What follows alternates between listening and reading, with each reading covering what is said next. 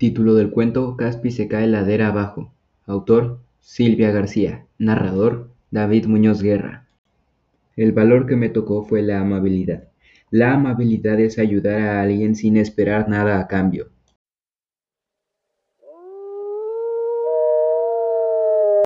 Caspi era un lobo de mediana edad que vivía en medio del bosque.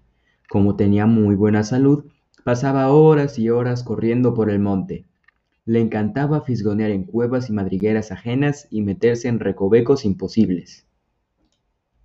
Durante el día jugaba mucho, pero por la noche era mucho más activo. Mientras los otros animales dormían plácidamente en sus madrigueras, Caspi aprovechaba para subirse a los árboles e ir de rama en rama haciendo equilibrios y piruetas. Durante meses, Caspi disfrutó haciendo estas piruetas nocturnas, pero luego se aburrió y decidió ir más lejos y marcarse un nuevo reto, escalar una montaña altísima. Una noche de luna llena, comenzó a subir la ladera cubierta de piedras.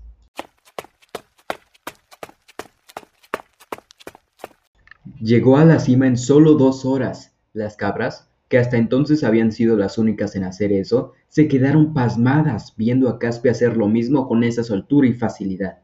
Al llegar arriba se puso a dar botes y a gritar de alegría, Después se tranquilizó y se puso a tomar el sol para descansar y recuperar fuerzas. Se sintió el rey de la montaña. A media tarde decidió que había llegado la hora de regresar a su hogar. Dio un salto para levantarse y, en un descuido, resbaló y empezó a caer rodando montaña abajo, dando botes y botes. ¡Socorro! ¡Que alguien me ayude! gritó Caspi angustiado.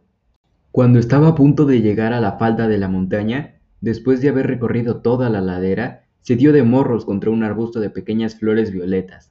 Se estiró y se agarró desesperadamente. Tuvo tan mala suerte que resultó que el arbusto era un matojo de ortigas. Caspi empezó a rascarse desesperado. De una madriguera salió una pequeña zarigüeya que le ofreció un ungüento preparado por ella misma.